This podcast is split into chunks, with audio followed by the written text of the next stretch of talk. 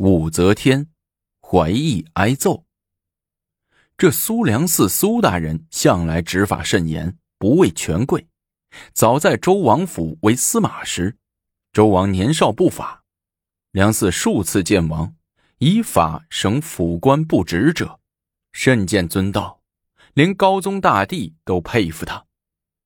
还有一次，司农欲以冬藏鱼菜卖于百姓。拿高宗的批示给实为仆役的苏良嗣看，苏良嗣坚决不同意，在皇帝的墨翅旁判曰：“西宫仪相鲁犹拔去元魁，为不与民争利，况临御万邦而犯书御菜乎？”从这两件事来看，可见苏大人甚有胆略。如今升为宰相，封温国公，同样没把薛怀义放在眼里。左右，把这个无礼的东西拉到一边去，与我好生的教训一顿。这南衙朝堂，难道还是他横行无忌的地方不成？老宰相停住脚步，喝令道：“闻听此言，早已摩拳擦掌、气愤不过的手下立即冲上去，有两个人专门扯住薛怀义的胳膊，让其不能还手。”另外一些人亮起巴掌，专门往薛怀义的俊脸上打。薛怀义两个胳膊被牵扯得牢牢的，闪不及，躲不及，被打得鼻血横流。武承嗣在一旁一个劲儿的劝解：“哎呀，老宰相，算了吧，快别让人打了，打中了太后那边也不好交代呀。”苏良嗣见打的也差不多了，便喝令左右停手。于是。在众人的哄笑中，饱受重创的薛怀义捂着脸，连御马也忘了骑了，跌跌撞撞的向后宫跑去。武则天正在后殿里批阅文书，见跑来一个衣衫不整、鼻青脸肿的人，正在询问，薛怀义已扑到武则天的脚下，放声大哭：“ 苏苏良嗣，他他打我！”薛怀义一副万分委屈的样子，武则天望着薛怀义血肉模糊的脸，问道：“他为什么打你？”“我我从南衙路过，正好和他路遇，他他就打我。”薛怀义滚到武则天的怀里，还指着自己的头，一边哭一边说：“太后，您看看，您看看呐，他把我打的满头都是面疙瘩。”武则天抚着薛怀义的伤处，笑道：“南衙是宰相办公的场所，你上那里干什么？记住，以后干什么都从北门走，难为宰相往来误犯。”那那苏良嗣打我还能白打了吗？难道还像打冯思绪似的？你再去打他一顿？我他打我就不行。见太后不为他报仇伸冤，薛和尚顿觉万分委屈，又抱住武则天的大腿大哭起来。武则天拍打着他，安慰道：“好啦，别哭了，晚上让御膳房多做几个好菜。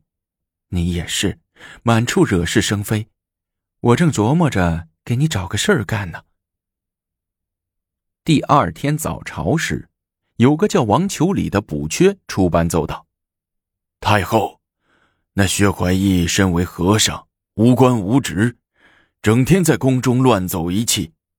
昨天他又窜到南衙，见到苏宰相也不行礼，还差点把老宰相给撞倒了。臣身为补缺，觉得有责任、有必要提醒太后，得下个敕令，不能再让这个薛和尚进宫了。武则天说：“啊，这薛怀义心灵有巧思。”安排他在宫中搞一些营造的事儿。王求礼一听，又拱手奏道：“太宗时有个叫罗黑黑的弹琵琶高手，将其阉割去世后，才准许他入宫，教宫女弹琵琶。陛下若觉得怀义有巧思，想留在宫中使用，臣请先将怀义去世，再招入宫。”庶几不至秽乱宫闱。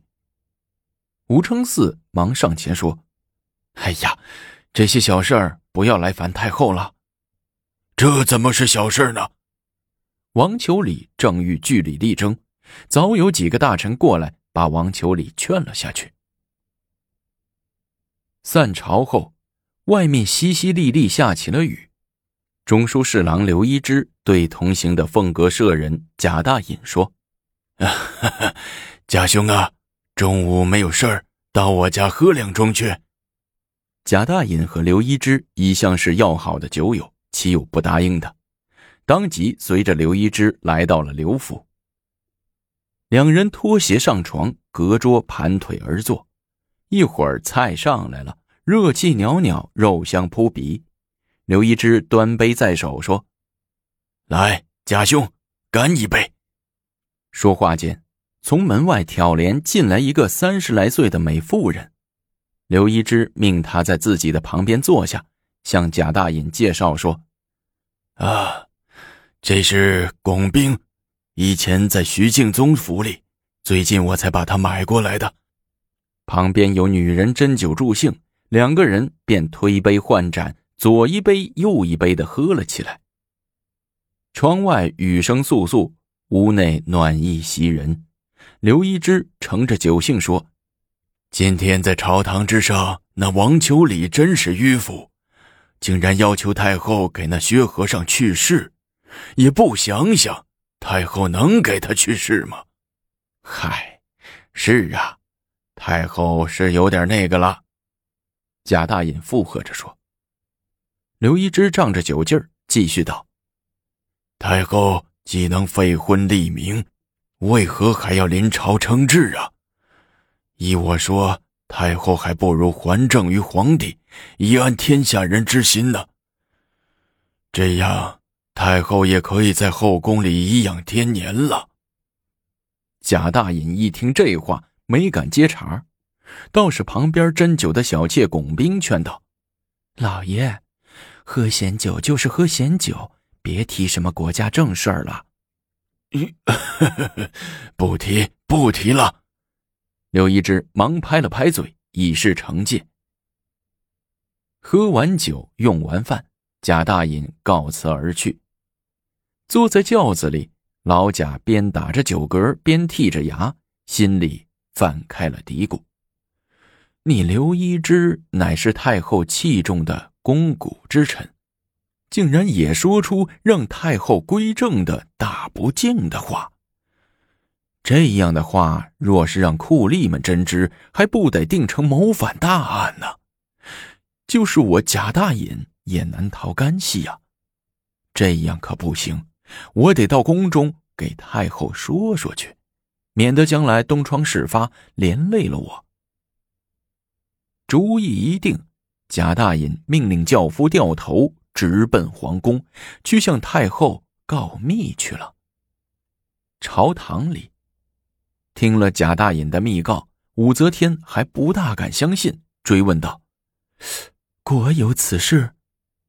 贾大隐忙又磕了个头，信誓旦旦的说：“太后，大隐有几个胆子，安敢欺骗太后啊？那刘一之确确实实说这话了。”大隐怕连累自己，才急急忙忙跑来向太后汇报的。武则天摇摇头，叹了一口气说：“唉，本宫对你们这些人是多么的好啊，怎么就是赢不了你们的心呢？像一之，早年就是我亲自引用的，如今也有背我之心，岂复顾我恩也？是啊，是啊。”这刘一之也太不知恩了。贾大隐附和了一番，又恬不知耻的问：“太后，该怎么处分这个刘一之啊？”武则天挥挥手说：“这些你就不要问了，你退下吧。”无奈，贾大隐只得趴在地上磕了个头，样样的告退了。自贾大隐告密之后，武则天未立即对刘一之下手，但仍暗中让武承嗣搜集刘一之的黑材料。不久，武承嗣拿来两份诬奏，请武则天预览。这诬奏一是说刘一之利用职务之便收受成州都督孙万荣的贿赂，二是说刘一之生活不检点，与已故大臣许敬宗之妾私通。武则天看了这两份材料，沉吟了半晌，拿不定主意。武承嗣在一旁说：“太后，把这事儿交给来俊臣办吧。这来俊臣心狠手黑，没有他办不成的事儿。要不然的话，交给义宗办也行啊。”武则天摇了摇头说：“一之是我亲手提拔的，为我效力多年，我还不想把他交给酷吏，置于死地。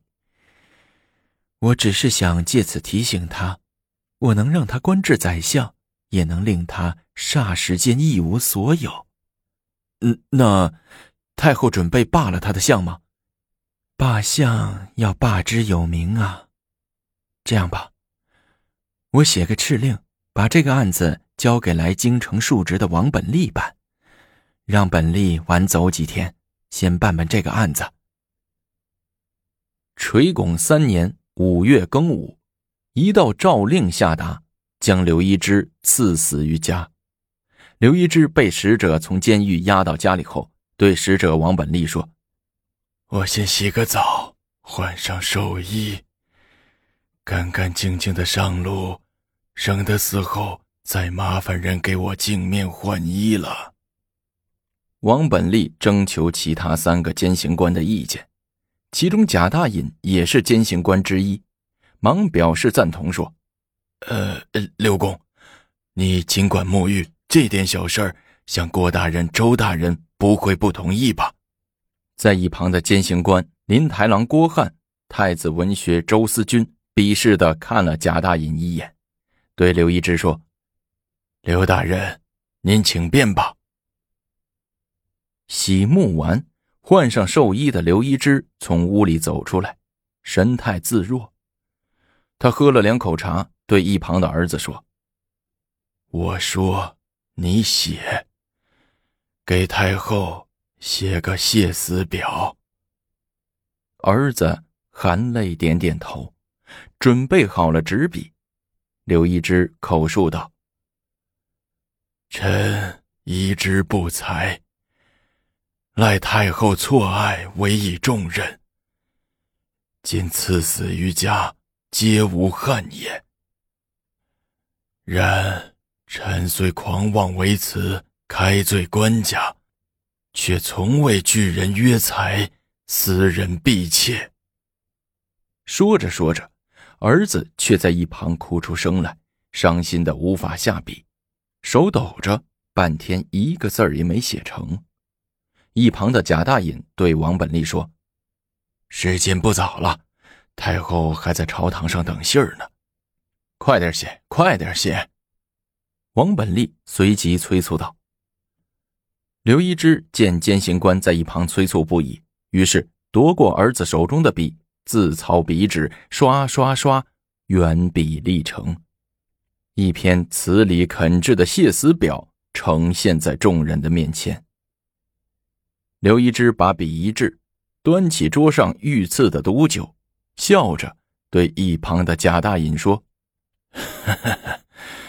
贾兄啊，这杯酒我就不请你喝了。”贾大隐羞得满脸通红，恨不得找个地缝钻进去，心里直埋怨太后不该也让他来当这个监刑官。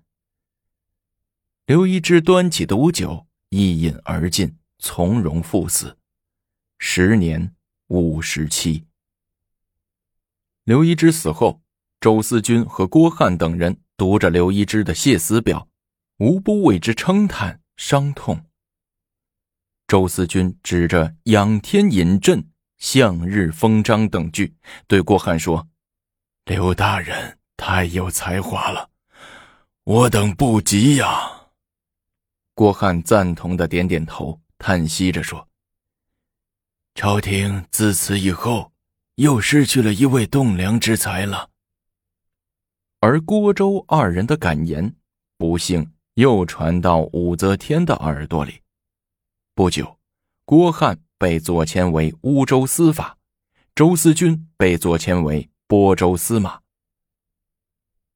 垂拱四年正月，刚过完年，头一天上早朝，司礼博士周从不等宰相说话，就抢先出班，拱手奏道：“太后，臣对您有意见。”此言一出，满朝皆惊。武则天却探着身子，和蔼的问：“周爱卿，对本宫有何意见呢？”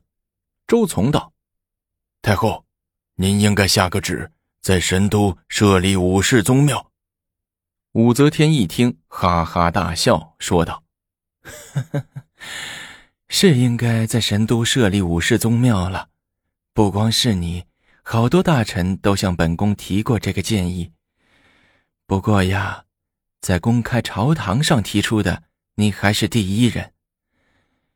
以爱卿来看，这武士宗庙该起什么样的名字，又当设立几个氏呢？太后应迈于百王，志德加于四海。五世宗庙只有称为太庙，设立七世，才能为天下人之心呢。武后。